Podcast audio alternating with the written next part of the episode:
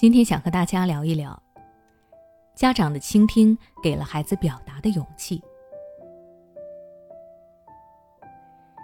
前几天在西藏拉萨，一个男孩参观天文馆，发现馆内陈列的知识错误百出，并且勇敢地指出来的视频，引起了网友的关注和热议。事情是这样的。一位家长带着孩子去参加拉萨的藏域星球天文体验馆，本来是想让孩子多学点知识，可结果没想到展览馆里的知识居然是错误的。孩子发现后，一边看一边生气地指出了问题，比如原本是长征三号的视频变成了长征五号，长征五号的分离顺序也是错误的。不少网友看到这个小孩的行为，纷纷称赞，夸赞他好学又敢于指出问题。通过这个孩子的行为，我们不得不深思一下，会不会有这样一种情况：也许在天文馆里也有其他的小朋友发现了问题，但是他却没有敢说出来。我想肯定是有的。为什么这些小孩不敢说呢？可能是因为天文馆和家长的权威性，使得孩子不敢提出自己的质疑，或者是孩子担心自己提出了质疑，他将面对一系列的指责，包括同学的嘲讽。老师和家长的批评指导等，这些情况都会让孩子不愿意表达自己的想法和观点。而前面我们聊到的生气指出天文馆问题的男孩，他能这样理直气壮地提出自己的异议，除了跟他之前所学的知识储备有关，还有很大一部分原因就在于家长平时愿意给孩子表达的机会，以及用心去倾听孩子的想法。孩子知道自己说了不会受到批评和指责。他才愿意这么明确地表达自己的观点。所以说，如果你希望孩子也能够这样勇敢地说出自己的想法，除了鼓励，更关键的是你要学会去倾听孩子的想法。那么，家长平时要怎么做才是倾听孩子呢？首先要有耐心。当孩子想跟你表达自己的看法时，家长记得要耐心地去听完。有些家长听不下去，喜欢打断孩子。可能是孩子想说的话题比较无聊，也可能是孩子还不能够完整明确地表达自己的观点，说话断断续续，很费时间。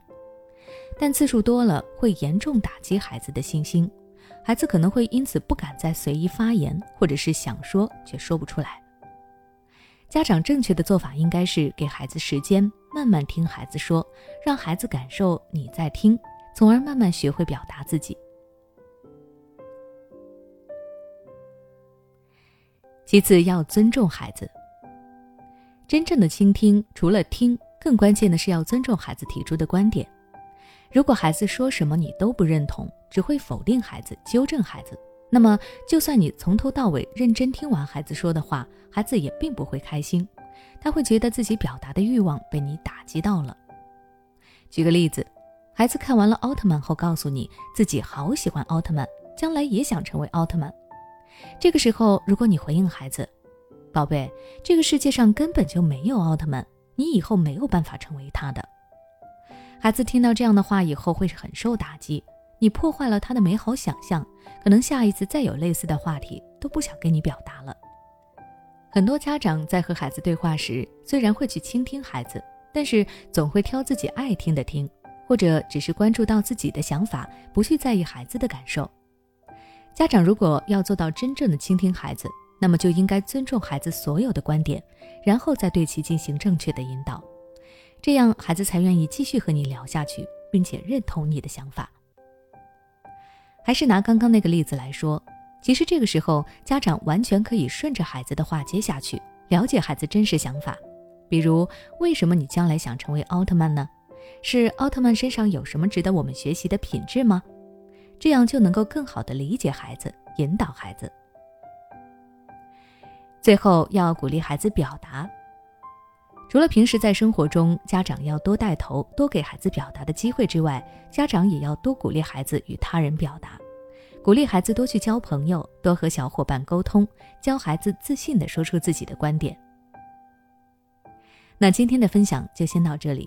如果你想了解更多与孩子沟通的教育内容，欢迎关注我的微信公众号“学之道讲堂”，回复关键词“沟通”就可以了。对孩子的学习问题，你是否很苦恼？不用担心，最近，我们邀请了国际脑力运动优秀教练卢礼元老师来为大家做免费公益讲座。他将围绕孩子的拖拉磨蹭以及学习动力、记忆力、专注力和阅读力来为你深入分析孩子的问题。每周一节课，千万不要错过哦！现在关注微信公众号“学之道讲堂”，回复“孩子学习”就可以获得免费收听名额。